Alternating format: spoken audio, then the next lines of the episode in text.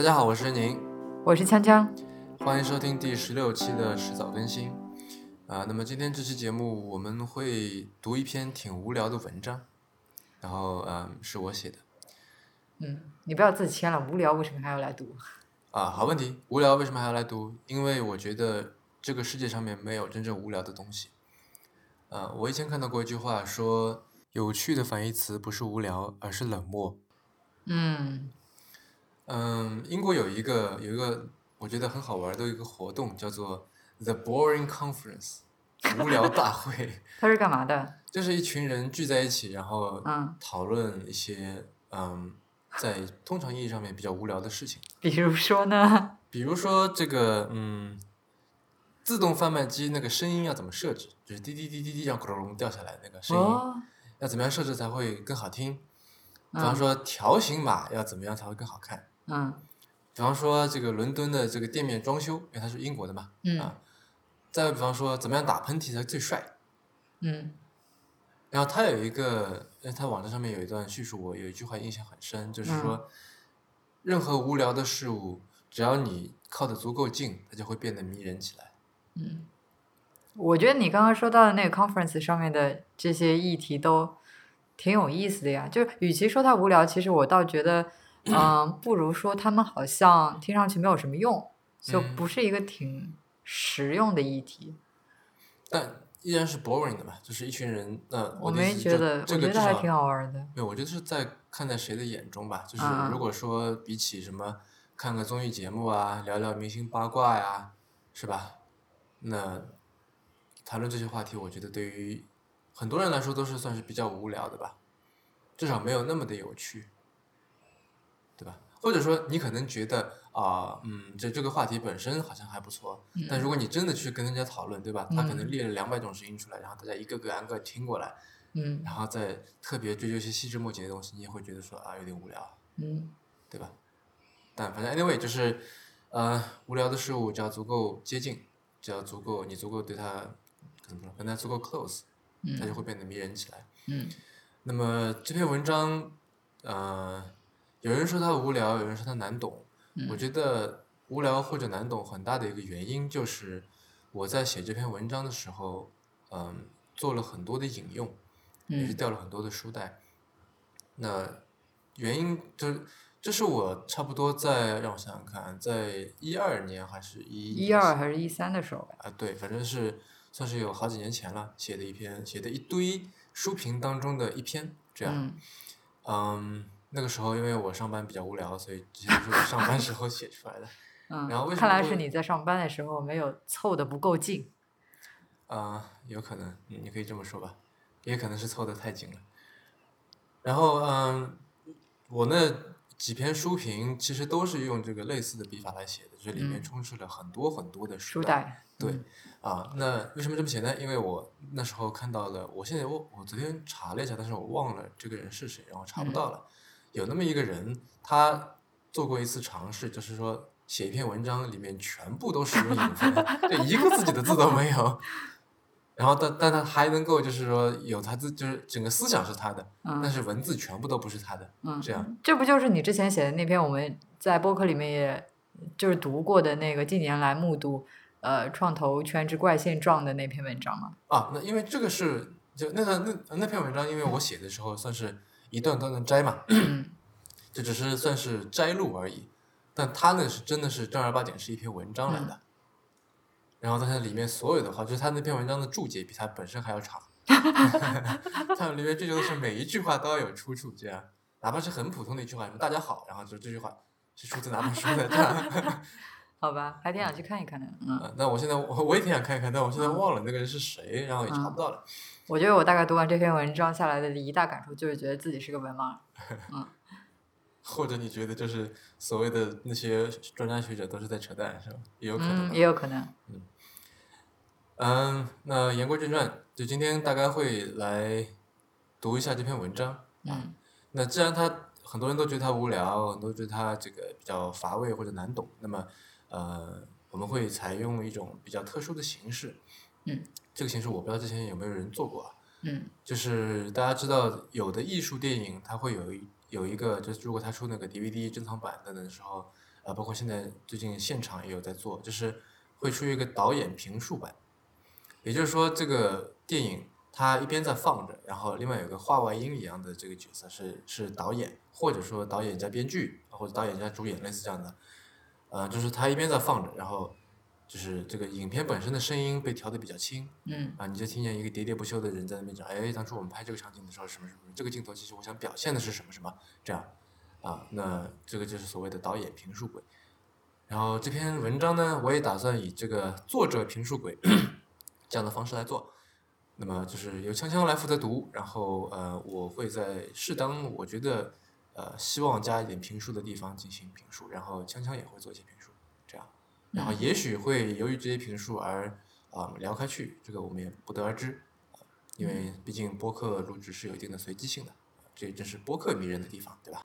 呃，这里我能不能先插一个问题？嗯就是在你写的那一大堆书评里边儿，呃，有好十几篇吧，可能为什么偏偏九篇九篇？嗯，那为什么偏偏挑这一篇因为我们还算是一个跟科技相关的播客节目吧，？OK，好，啊，而而且另外我是觉得，嗯、因为它是关于一个科幻小说的，嗯然后最近由于这个郝景芳得不是郝郝景芳的北京折叠，不是他这个嗯人，是他这篇文章得了呃雨果奖，嗯所以好像是引起了一小波这个读科幻聊科幻的一个热潮。嗯，是啊，连《锵锵三人行》都讲了这个事儿，好像还不止一遍了。嗯是，然后他们经常聊书啊，但是嗯、反正 anyway 就是我们打算这个恬不知耻的来贴一下所谓的热点，这样。嗯好的，好了，那你开始读吧。呃，这篇文章的名字叫做《这是个问题》，我机器人。在与殖民者打交道之前，北美印第安人从来没见过轮子。请君试想，辛辛苦苦拖了千年的华侨后蓦然回首，却目睹一辆轻快的马车擦身而过，那种五内皆焚、万念俱灰的感受，应该跟段誉在无量山误食芒果朱蛤，或者中国球迷看完男足比赛差不多。历史上，科技总是以挑战者的样貌出现的。按照麻省理工学院梅里特·罗·史密斯教授的考证，一九五零年前后婴儿潮时期，技术进步是我们最重要的产品这样的思想已经融入美国梦。而早在十八世纪欧洲启蒙运动的文献里，科学就被认为会直接促进社会变迁。嗯，听完第一段，大家有没有觉得无聊啊？嗯，然后这里我打算呃补充一点，就是这里说到一九五零年前后婴儿潮时期，就是 baby boom，对吧？然后大家知道，在这之后的六七十年代就出现了这个所谓反文化运动，我觉得我老是在博客里面提这个事情，因为但是它的确是非常重要。嗯嗯嗯，我之前看到过一本书，是 John Markoff 写的，叫《What the Dormouse Said》，就是睡鼠说了什么。嗯嗯，它就是讲 PC 诞生的历史，以及这个反文化运动对计算机跟技术的影响，这样。然后它这个标题很有意思，对吧？它是出自一个乐队叫 Jefferson Airplane，里面的一首歌叫《White Rabbit》，然后小白兔。对小白兔，然后呃，紧接着睡鼠说了什么？这句话这句歌词的后面一句是叫 Remember what the do 呃，Remember what the dormouse said, feed your head，就是要把你的头脑给填满，嗯对吧？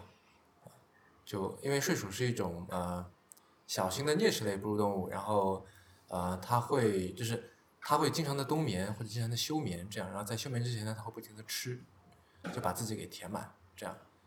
所以就是，呃，也算是一个比喻吧，在当初的那个时候，大家是怎么样以一种，嗯，接近贪婪的这种，嗯，怎么说呢，一种态度或者说一种姿态啊、来进行学习，来进行吸收，这样。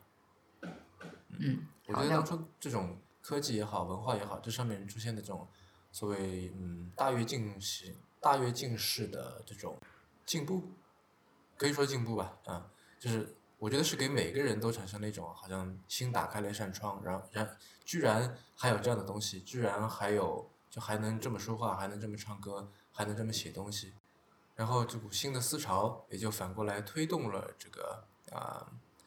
当初那一代就是你说那个 Tim Berners-Lee 或者 Ted Nelson 啊，他们那代人就是从思想到实际行动的这种转变吧。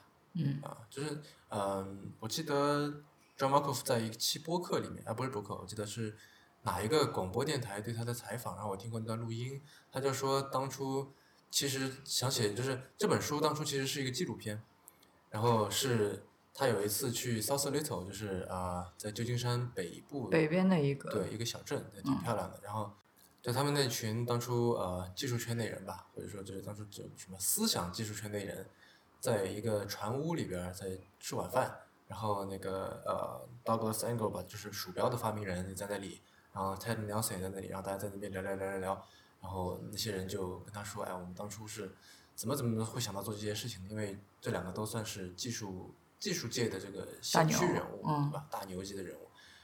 那然后他就觉得很有意思，本来是想拍个纪录片的，后来片子没拍成，那就写了一本书，这样。嗯所以，嗯、最后一句话不是说科学会，就这段最后一句话不是说科学会认为会直接促使社会变迁嘛，对吧？嗯反过来，我觉得也是成立的，社会变迁会直接促使科学嗯的进步，嗯。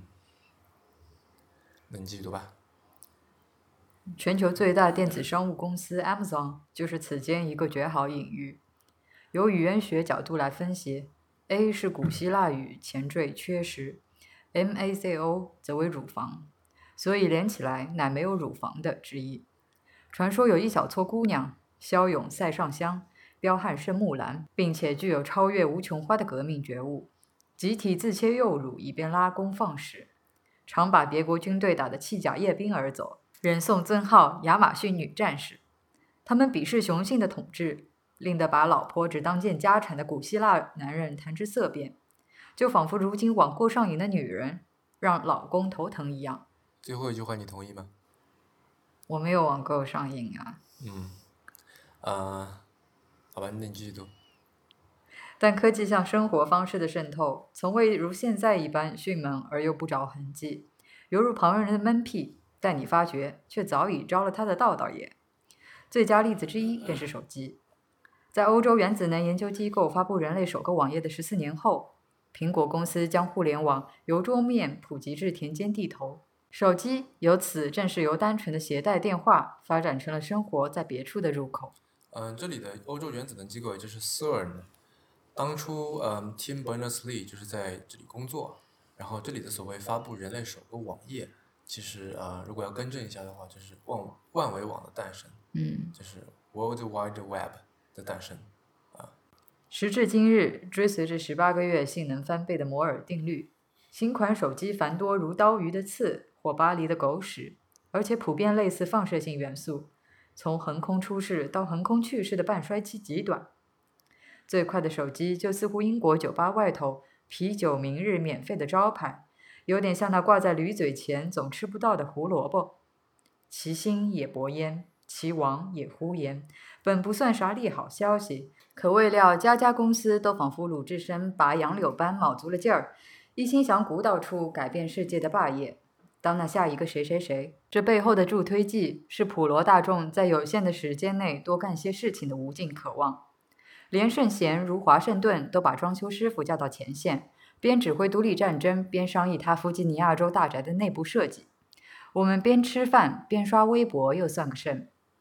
法国人皮埃尔·布勒写过：“一切行动都以萌芽状态蕴藏在思想之中。”此话葵珠当下现实，就是一切行动都以备忘状态保存在手机里面。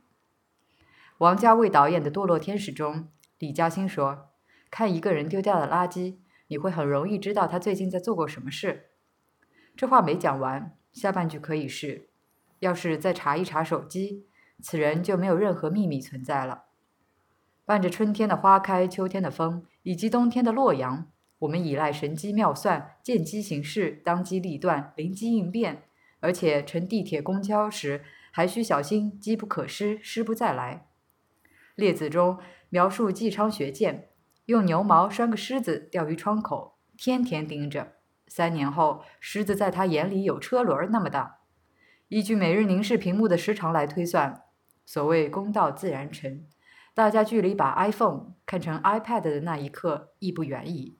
嗯，这里我看到边吃饭边刷微博这个事情，嗯嗯，在写这篇文章的时候，微博还是比较流行的。嗯。然后现在应该改成刷微信朋友圈。不不不不，呃，刷在写这篇文章的时候，微博是比较流行的。然后在那时候，微微信几乎是刚刚起来。就我那时候是，我记得我因为我是在美国注册的微信嘛，所以我那个地址现在一直是是旧金山。那时候微信刚刚起来，刚刚每个人都在用，这样，然后微博慢慢的衰落，然后到现在微微信啊不，微博又慢慢的起来了。所以就是现在来看这句话啊，现在来说这个边吃饭边刷微博，哎，又好像是一个算是比较正确的描写。你要放在一两年前，这个不对了。嗯，好，你继续读吧。嗯。然，正如鹰燕所言，每个硬币都有两面。创世纪里的夏娃，在扮演众生之母的正经角色外，还另遭判定为荡妇界的领军人物。地中海神话中也有艾洛斯与山纳妥斯，被心理学家拿来象征灵魂深处同时存在的生之欲和死之欲。接受手机为超级外置大脑之后，五倍在举手投足之间逐步演变成另一物种。我们移植来比干的七窍玲珑心以及哪吒的三头六臂。化身为半仙半妖之半人半机器人，虽则此举好处多多，但观其负面效应，就如同卢梭在《艾米尔》里总结的：“我们花时间去学别人的思想，就没有时间锻炼自己的思想。结果学到的知识固然最多，但培养的理性却少。而众所周知，唯因有了理性，人类数级得以凌驾于其他生物之上。长远来看，假使理性衰减，则我族不免前途堪虞。作为自孙膑已将轮椅上最富智慧的头脑，霍金也在一回演讲时开玩笑表示对未来的忧虑。我们之所以未被外星人接触，是因为当他们的文明到达我们的阶段时，已经先把自己消灭了。道格拉斯·亚当斯的《银河系漫游指南》中有这样一段对白：“灭绝。”福特重复道。你知道那是什么意思吗？嗯，我们不能再卖给他们人寿保险了。那个小丑又喊道。呃，这里有，其实很多东西可以可以说。嗯。你这里有一个括号没有读嘛，对吧？对。括号里面就是接受手机为超级外置大脑（括号），若是配备有重力感应器和陀螺仪的款式，甚至可实现小脑的若干功能。这句话放到现在就几乎是一句废话，因为所有的手机都有重力重力感应器和 陀螺仪，在那个时候还是有，其实没有的。嗯，还有，嗯，我现在在这里面看到就是关于卢梭在《阿尔米亚》里总结的这句话啊，让我想到了，就之前我们在讨论《攻壳》的时候，《攻壳机动队》的时候说到的那个 “stand-alone complex”，这个要怎么翻译啊？“stand-alone complex”。嗯，我回头想一想，如果说有讨论出来好的翻译方式比较妥当的话，这个放在 notes 里边好了。嗯，那就简称叫 SAC 吧，这这太长了，怎么说的。我不知道现在这个网络上面有没有已经对这个有翻译过的版本。哦，你说翻译，我是解释是有，但是呃，翻译是没有。嗯。嗯，所谓的 SAC 就是说，在一个没有，就是在一个去中心化的一个事情里边，所有人做出了类似的决定。嗯，呃，或者说，由于追求这个不同，所以而变得相同。这样说有点悬啊，但其实，呃，就拿我们之前呃聊过的一个文章来说的话，就是所谓的 Airbnb，或者说现在那些啊，你去看那些什么咖啡馆啊，什么创业空间、联合办公空间等等，都会装修的差不多的样子。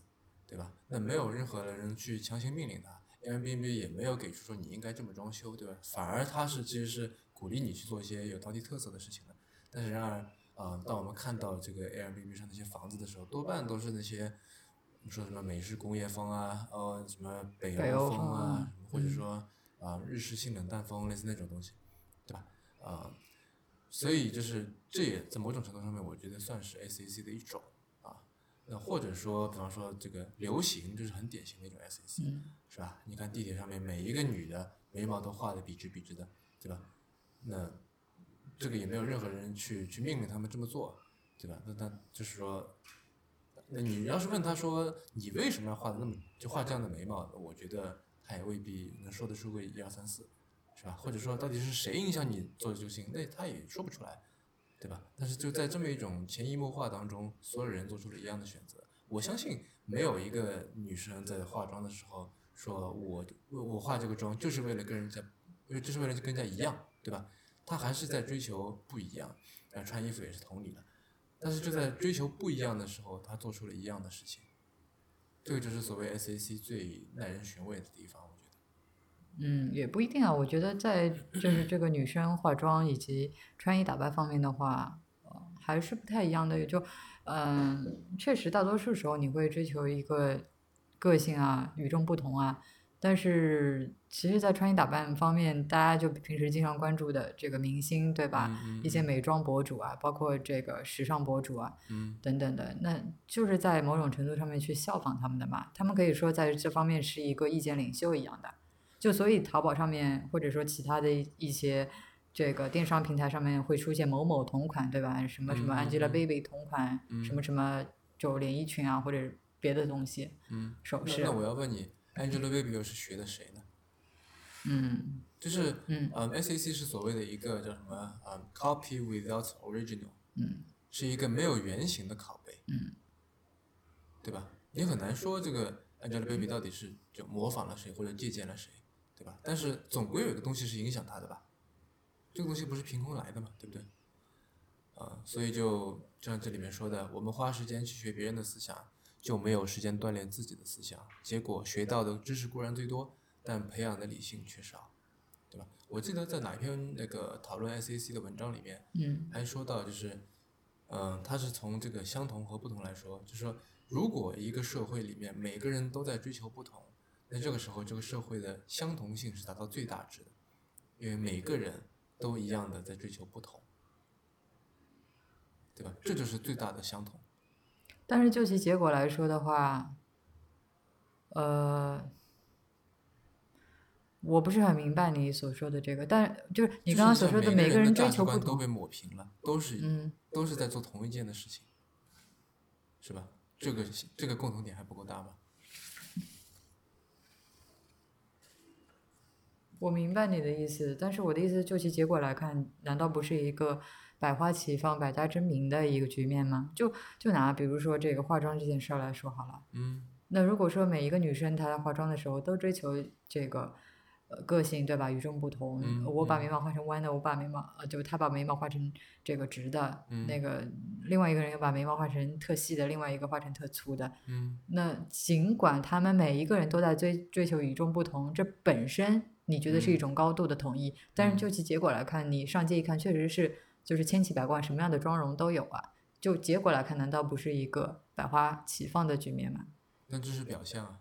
嗯啊，或者你说的这个让我想起了一个我在地铁里看到的一个广告，我印象很深，嗯是一个好像做眼影还是做睫毛膏的一个牌子叫 Kate，Kate，嗯啊嗯，是日本的一个化妆品牌。啊，那它的那个 slogan 叫做 No more rules，就嗯就不要再有更多的规则。它有一个嗯官方的中文翻译我忘了是什么嗯，anyway 就是，但是它的那个模特儿画的就是很标准的那个是那种就是现在流行行的对对对这个妆对对，最最最符合规定的这个这个妆，嗯啊，我觉得还挺有一点讽刺吧。嗯，那你继续读吧。好。为了防止这样的惨剧上演，窃以为需要批判性的审视一番手机。余生也晚，又资质驽钝，只好在巨人的肩膀上借题发挥。欲借的题便是艾萨克·阿西莫夫的《我机器人》。阿西莫夫是个叫人匪夷所思的天才，他一辈子写了五百多本书，著作等了好几个生，而且居然涉猎图书分类法下的所有名录。不过要提他最杰出的成就，还要数科幻小说。环顾华语科幻圈，除倪匡能在文字数量上跟他并驾齐驱之外，比广度无人可出其右。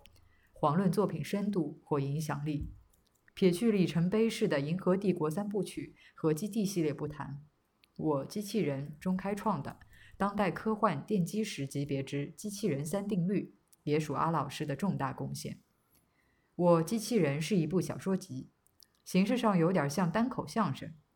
阿西莫夫为读者构建起一系列貌似完美的逻辑，然后借九个短篇来颠覆法则，破解理论中的漏洞和悖论，行文张力十足，藤梗豆梗一肩挑，颇具刘宝瑞大师之台风。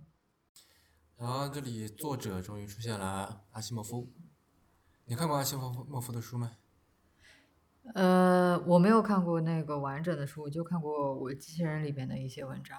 嗯嗯，那个《基地》和《银河帝国》三部曲都没有看过。啊，那有时间可以找来看一看。嗯虽然是很久以前的这种啊科幻小说，但是依然怎么说呢，光彩不减吧。嗯。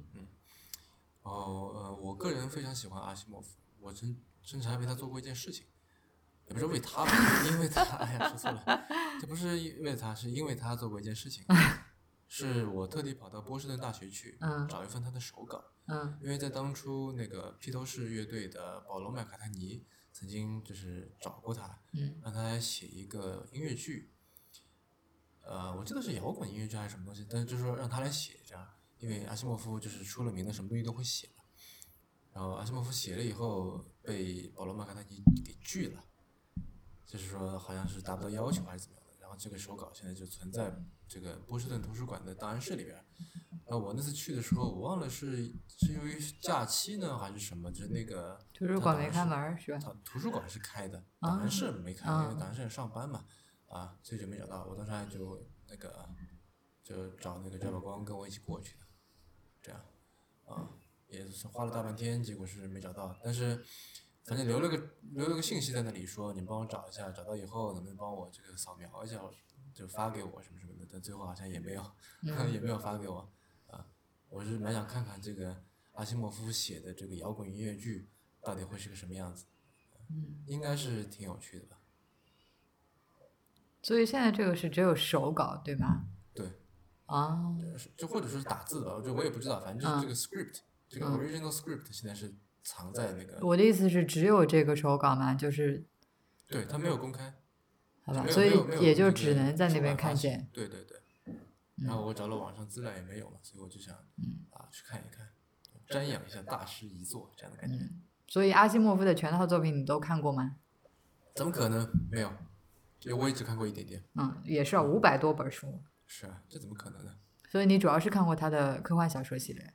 嗯，是的，嗯，然后我说到倪匡在文字数量上，就是跟他并驾齐驱嘛。倪匡，我嗯觉得也许算是在中文世界里面写写字就写文字最多的人了，真的。嗯呃，我他的这个全部作品加起来，我估计能上亿字数吧，啊、这不是开玩笑的，就写了很久很久。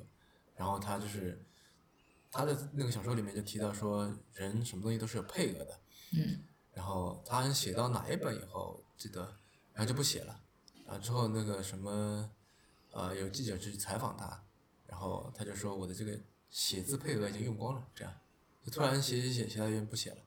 然后倪匡也是个天才，我觉得，就是他是同时写五个小说，嗯就是他把那个小说手稿挂在墙上，然后就哎这个就然后对着这个对着这个啊、这五个手稿在那看，然后呢就想到什么嘚儿把那个摘下来写一会儿，然后写完挂上去，然后想到哎这篇小说你可以这么写，啊再写再写一会儿这样，他同时写五个小说，就都而且都是在连载的嗯啊，我觉得他真的太厉害了。嗯我有一段时间特别迷这个卫斯理啊什么的嗯。啊，呃所以说到这个，像尼匡啊，还有阿西莫夫这样子的作家，嗯就是我们之前 呃有讨论过一个话题，就是关于说这个人他在一方面就是特别的钻研，对吧？对，然后就是呃特别的擅长，嗯嗯嗯，跟比如说一个人在多个方面都有所成就相比的话，你觉得哪一个更厉害？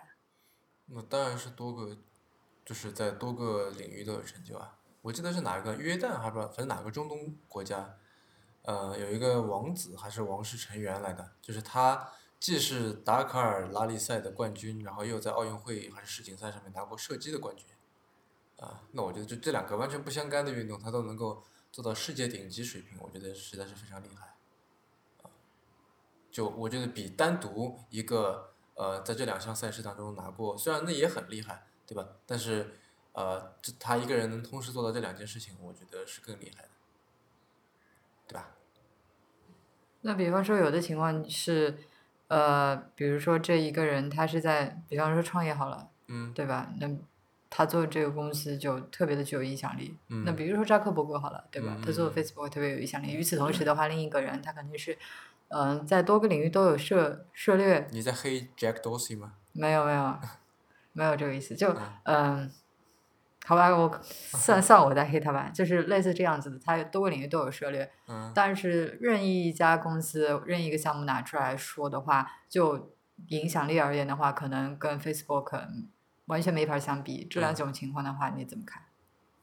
嗯，我还是觉得那个叫什么 Jack Dorsey 嗯。比 Zuckerberg 更，至少是更有趣吧，我觉得。嗯。啊，你要说厉害的话，我觉得可能比较难比，嗯。或者说，嗯，你知道之前就是在日本有一个评轻小说的一个比赛吗，叫做它就叫做这本轻小说真厉害，嗯就是它用的“厉害”这个词是 s k o i 这个词、嗯啊，所以我就觉得某种程度上面厉害就等于有趣，对吧？轻小说你就是写的有趣嘛。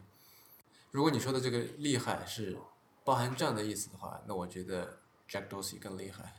呃，可是我觉得这个有趣的话，确实跟厉害就是是有一定重叠的。厉害的话，里面确实是应该包含一定程度的有趣，但这嗯两者不应该是对等的。我觉得，就比方说，呃，有的人他像 Jack Dorsey 一样设立很多项目，那这个 Jack Dorsey 还算是做的非常不错的，对不对？嗯他的多个项目其实我们大家都知道，应嗯该算是影响力都都挺广的。对，但是有些人他所做的东西，就是你觉得他人很有趣，嗯，对吧？知道的东西也很多，但是他所做出来的东西是非常非常小众的，嗯其实影响力远远不及 Jack Dorsey 旗下的这些项目。啊那这种情况的话，你要说它有趣，没有人会否认。但是你要说把它称之为厉害吗？我觉得好像不是。嗯、我不知道该怎么来，就是，因为可能也许就是直接去对比两个人，对吧？以这个嗯单一的标准去对比两个完全不一样的人，这本身就是一件所谓不可能完成的任务吧。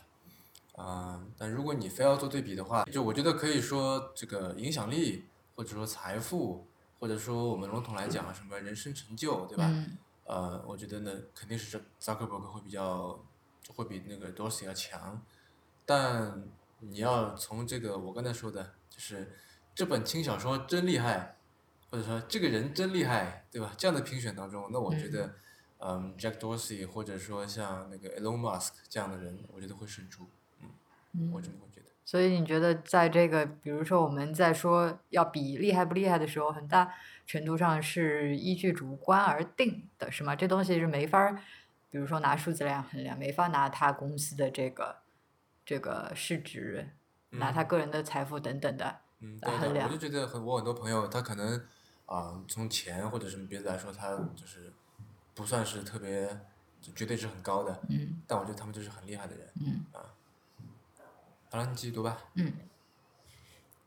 机器人三定律是一套行为规范，来自二零五八年机器人学手册第五十六版。第一条是：机器人不得伤害人类，或袖手旁观，做事人类受到伤害。第二定律：除非违反第一定律，机器人必须服从人类的命令。第三定律是，在不违背第一及第二定律的情况下，机器人必须保护自己。关于来由，阿西莫夫解释道。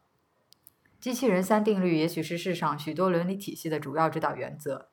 不用说，理论上人人都有自保的本能，这相当于机器人的第三定律。而每个拥有社会良心和责任感的好人，理论上都会服从适当的权威，听从他的医生、老板、政府、精神医师以及同事的意见，并且守法重纪、循规蹈矩，即使会影响到他自己的安适或安全。这相当于机器人的第二定律。此外，理论上每个好人都会爱人如己，保护他的同胞，冒着生命危险拯救他人。这相当于机器人的第一定律。在九故事之一的环舞里，鲍威尔不得不自陷险境，以吸引机器人的营救。而为了不让提问者伤心，机器人仿佛学了新闻联播，竟给些好听的答案。最后真相大白，天下大乱。这些皆由第一定律所引发。顶有意思的，小弟以为是证据。如何判定一个人是否为机器人？尤其当他是位拥有完美履历的政客的时候，当众表演吃喝拉撒睡，未免有失体统，且这些事情机器人也都能做到。最后，主角竟然是通过拳击一名姿势男子来自证不受第一定律束缚。可是那人似乎也是个事先安排好的机器人。阿西莫夫也通过不同的场合寻找逻辑检验上的极限与边缘，讨论了机器人在无法实现人类指令时的反应，他们对自身存在的思考，以及他们在忠诚与背叛之间的选择。小说中虚构的那对工程师组合，与谷歌公司的两位创始搭档一样，都是西欧性加俄国性，而且性格分工也对应类似，端的是个跨越近五十年的巧合。呃，这里我觉得有一个事情还挺搞笑的。嗯，什么？你说，当一个人判定一个人是否为机器人，尤其是当他是位拥有完美履历的政客的时候，嗯，你是在说希拉里吗？没有啊，希拉里的履历哪里完美了？如果要说完美履历的话，我觉得是那个 Jeb Bush 吧，那个人。你觉得希拉里还不不够完美？当然不够完美啊！就如果你要非说比谁的履历更完美、嗯更无懈可击的话，我觉得就是这个小小故事啊，对吧？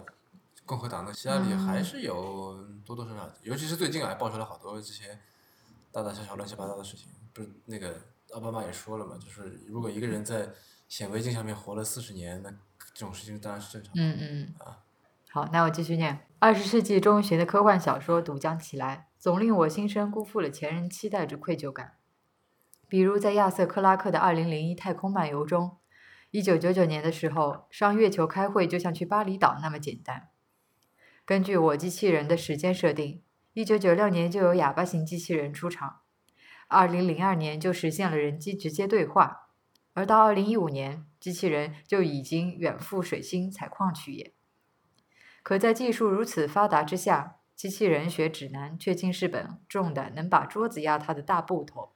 若阿老师能体验到如今的数字化存储，不知会作何感想？书中情节固然趣味良多，但往深了看，我机器人还牵涉到谁领导谁的华夷之辩。阿西莫夫在《机器人与帝国》中提出过地灵定律，即机器人不得伤害人类整体。或袖手旁观，做使人类整体受到伤害。二零零四年的同名电影里，机器人就由于发现人类正在自我消亡，而试图接管对地球的统治，做个超级保姆来确保我们的香火得以延续。此种行为孰对孰错，值得呼朋唤友，拂衣大白而论之。啊，那我们来论一下。嗯、那文章读到这里就已经只剩下最后一段还没读啊。你最近看的一部科幻小说是什么？讲讲。我没看科幻小说呀，你那天不是还跟我说你看了吗？你说的是哪一篇儿？蓝湖内海，哦，是，嗯，啊我看了。你不是还看了那个吗？就是离线出的那个，对啊，嗯。我看了，呃，对，离线它前两期有一期专题是科幻小说，嗯，呃，且科幻，然后其中有一篇科幻小说是那嗯个作者名字我给忘记了，回头在 notes 里边补上吧。嗯就是之前有一部还挺知名的这个电影叫做《龙虾》，嗯嗯，就是那个原作者写的。嗯。另外一部科幻小说叫做嗯《无无赖之赖之场场》，对嗯大家如果要看的话，就像离线上面去看啊，帮他们做一个硬广。呃，说起离线，呃，就说起书，是吧？说起书，我也想到这里面，我不是说这个《机器人学指南》是一本就是大部头，对吧？呃，就是我在里面吐槽，就是如果阿西莫夫能够体验到嗯现在这种数字化的存储，他会怎么想？但我前两天读那个必然的时候，嗯就读到一段话，他是这么说的：他说，万能图书馆和隐身斗篷、反重力鞋和无纸化办公等人类长久以来的渴望一起，已经成为一种神话般的梦想，不断向无限的未来中撤退。就所谓的无纸化办公，我觉得这这个口号至少已经说了十年了吧，十年都不止了，对吧？我记得是我差不多小学的时候就开始在说了，是吧？无纸化办公，无纸化办公，尽量尽量减少打印什么什么。我还记得，呃，那时候比较时髦的一个做法是在你的邮箱就邮件的背后那个签名里面写一嗯句说、p l e a s e reconsider before you print this email”，类似这种，对吧？啊，就是说在你打印这个这封邮件之前，请三思，这样就嗯搞得就怎么说，把自己放在一个道德制高点上，感觉是这是吧？特别就是怎么说呢？特别积极这种感觉。但到现在为止，我觉得这个无纸化办公应该还遥遥无期，我有一种感觉。这不 我现在拿着这个纸质的文章在念吗？对啊就你为了读这篇文章，要把它特意的打印出来，对吧？然后很多地方都是要求说你要把它打印出来，嗯，嗯、我最烦的就是那个合同。对啊，前段时间呃，我们投的一个项目，就他给我看了，手机里给我发了一段视频，就是他们在做那个交割文件的时候，把打印机都打坏了。好像不是他们第一次打啊，坏。对，已经是第二次打坏了，就真的是没有怎么至少十五公分厚的 A 四纸吧，就那么一摞这样，然后他得抱着这么多东西去一家家的这个签字盖章什么的，啊，所以啊，无纸化办公这个事情，我觉得，嗯，在短期之内应该也是无论在哪里都不太可能实现吧。就开文凯利把它跟反重力鞋相比，我觉得 还挺幽默的。对，嗯，啊，那再说回这个科幻小说吧，你没有看过《北京折叠》是吧？对我没看过。其实我之所以会去看濑户内海，是因为就是北京折叠获奖之后，就是很多人把濑户内海挖出来，然后跟他做对比吧。包括那个何菜头也写了一篇文章，啊，对，虽然是他他觉得两篇文章哦两篇小说都不太好，嗯，嗯，北京折叠我暂时还没看过，打算去看。然后濑户内海是读完了，呃，我跟你刚刚相反，嗯我没有看过《濑户内海》，嗯呃，但是我看了那个《北京折叠》。嗯啊，《濑户内海》我不知道为什么我有点看不下去，就是我觉得这这个小说很不好看。呃，其实我也有同样的感受，所以我刚开始的时候看了？对啊，不是这个。不是读书有很多种 方式的嘛，就是我前半段跟后半段是完全不一样的读书方式。前前面看的其实还挺细的，嗯但是到后面我确实有点看不下去了，因为说嗯实话，这篇小说文字功底呃不咋地，就是文学性比较弱嗯啊、然后就所以差不多读到将近一半的时候，我基本上是为了想知道这个故事的发展，嗯，想知道它到底讲了个什么故事，所以就是几乎是浏览着把后面的给看完了。嗯啊，我看书的时候很喜欢遵循王朔的一个诡辩，嗯就是想知道一道菜的味道，不必把它全部吃完嗯啊，你吃一口就知道它什么味道了。嗯啊，好像我记得哪里，国外这我在哪个书上看到说，玫瑰开出来的第一朵花应该是玫瑰，啊，反正类似这样吧，就是我是没有办法忍受看一本不好看的小说，然后就嗯。除非是由于别的目的，对吧？我要去研究或者怎么样，嗯。如果说他让我没法读下去，那我就觉得这个这个东西，我对他的判断就是不好的。嗯。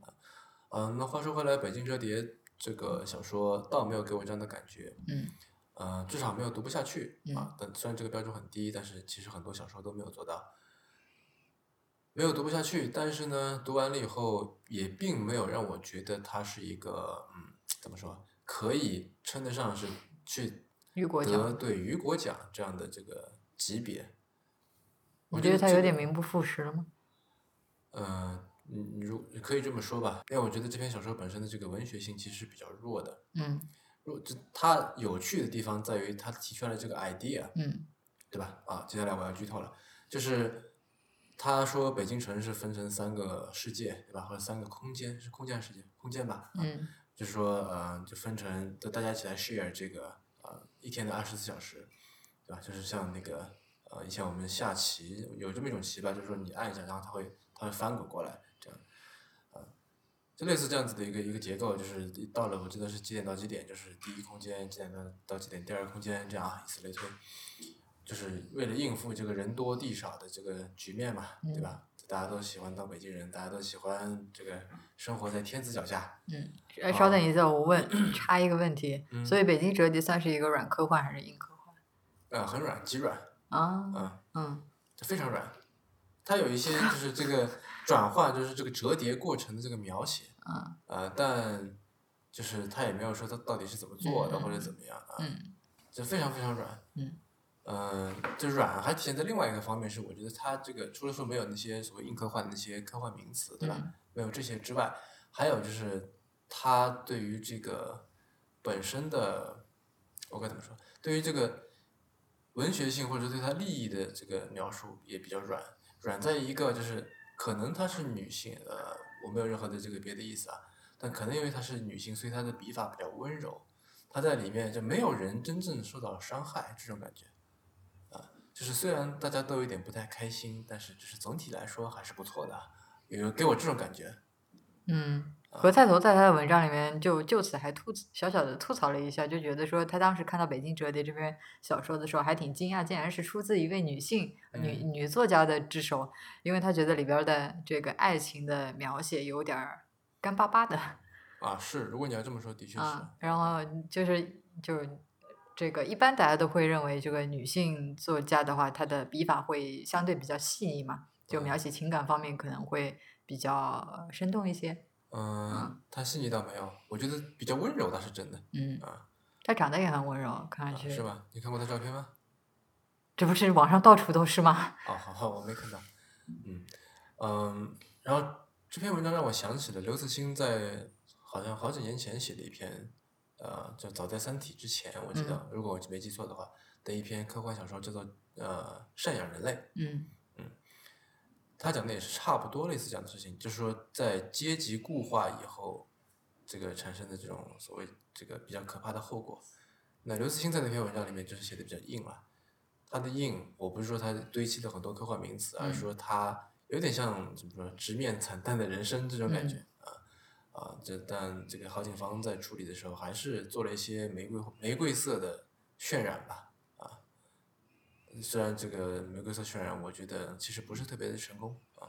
嗯。但反正我不是特别清楚为什么这篇文章会得雨果奖。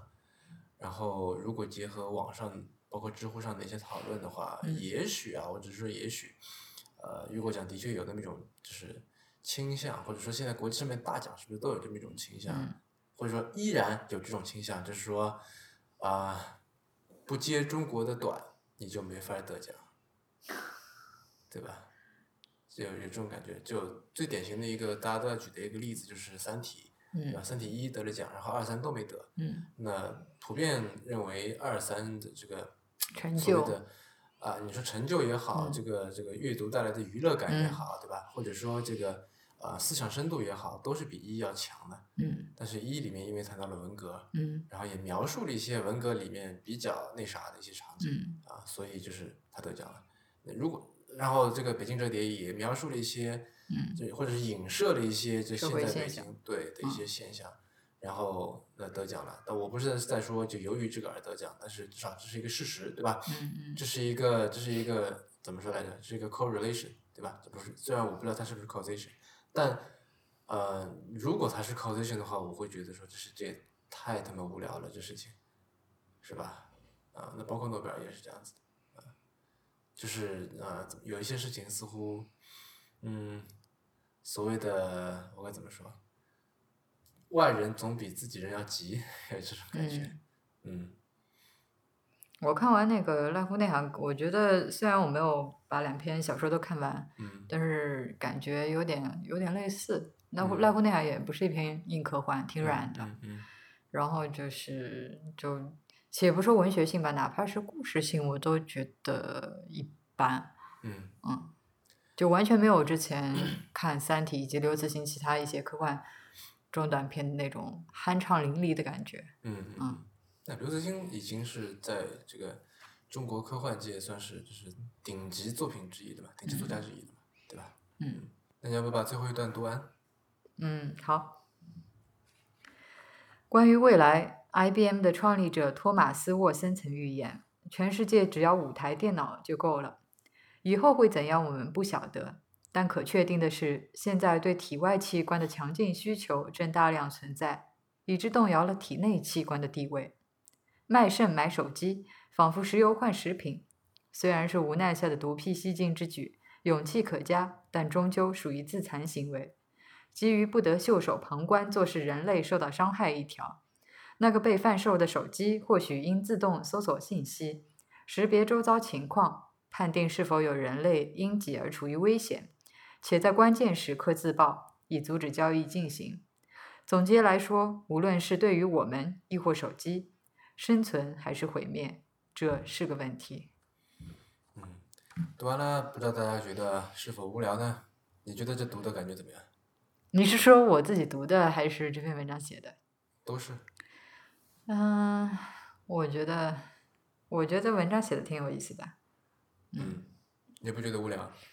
嗯，没有啊，就是其别，嗯，怎么说呢？就是书袋子嗯确实掉的有点多。嗯然后，但是里面有一些什么小梗啊，然后一些讽刺的小点，还挺有意思的呀。嗯，好吧，嗯啊，希望你是在故意说好话。嗯，然后说起这个最后一段 IBM，我想做一些小小的预告，就是关于接下来我们会做一些哪方面的节目。嗯，首先为什么说 IBM 呢？因为就是大家可能知道 IBM 之前就是有一个电脑叫做 Watson，对吧？它嗯下棋赢了这个国国际冠军。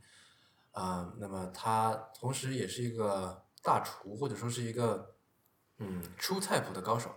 就大家，然后我们打算到网上去，然后呃，在 Watson 那里定制一些菜谱，然后来做。啊，那都是一些可能一般我们传统想不到的一些搭配组合吧。啊，具体也不说太多，就是请大家可以期待一下。我们就会从这个怎么说啊、从一个科幻不，从一个科技节目开始变成可能会做一档特别的美食节目，这样。嗯我觉得如果说拿这一条，就是说这个这个在菜谱方面的这个创意来衡量，或者说来就是鉴定一个人到底是不是机器人的话，我觉得你很有可能被鉴定为机器人。嗯，你什么意思？你不觉得你通常自创出来的一些菜谱就非常的稀奇古怪吗？真的，我都是有道理的。呃，感觉是比较牵强的道理。是吧？Watson 也是有道理的。呃，对，也是以，他当然是有道理的，就嗯是有道理不意味着就是舌头能够接受。啊，好吧，嗯，这是一个。然后呢，接下来这个强强和我会到美国去一段时间，然后我们在那时候会第一次呃邀请嘉宾来跟我们一起来做节目。啊、至于邀请的谁呢，就先不透露了。大家嗯，，但都是很有意思的人哦。嗯，对，这个我可以跟大家打保票。嗯，那好了，那么感谢大家的收听，我们今天就说到这里吧。嗯啊，您刚刚收听的是迟早更新的第十六期，这是一档以科技创新、生活方式和未来商业为主要话题的播客节目，也是风险基金 Once Ventures 内部关于热情、趣味和好奇心的音频记录。啊，那下一次就是内部以及跟朋友之间啦。我们鼓励您给我们任何意见或反馈，如果有任何您觉得值得聊的话题，也可以写信给我们。我们的新浪微博 ID 是迟早更新 FM，电子邮箱是 embrace at weareones.com，拼法是 e m b r a c e at w e a r e o n e s 点 c o m。迟早更新网站的网址就是邮箱的后缀，您也可以在这个进去以后，在页面右上角找到页面的链接。您可以在 iOS 内建的播客 App 或者各大播客平台搜索“迟早更新”进行订阅收听。我们希望通过这档播客，能让熟悉的事物变得新鲜，让新鲜的事物变得熟悉。那我们下期再见了。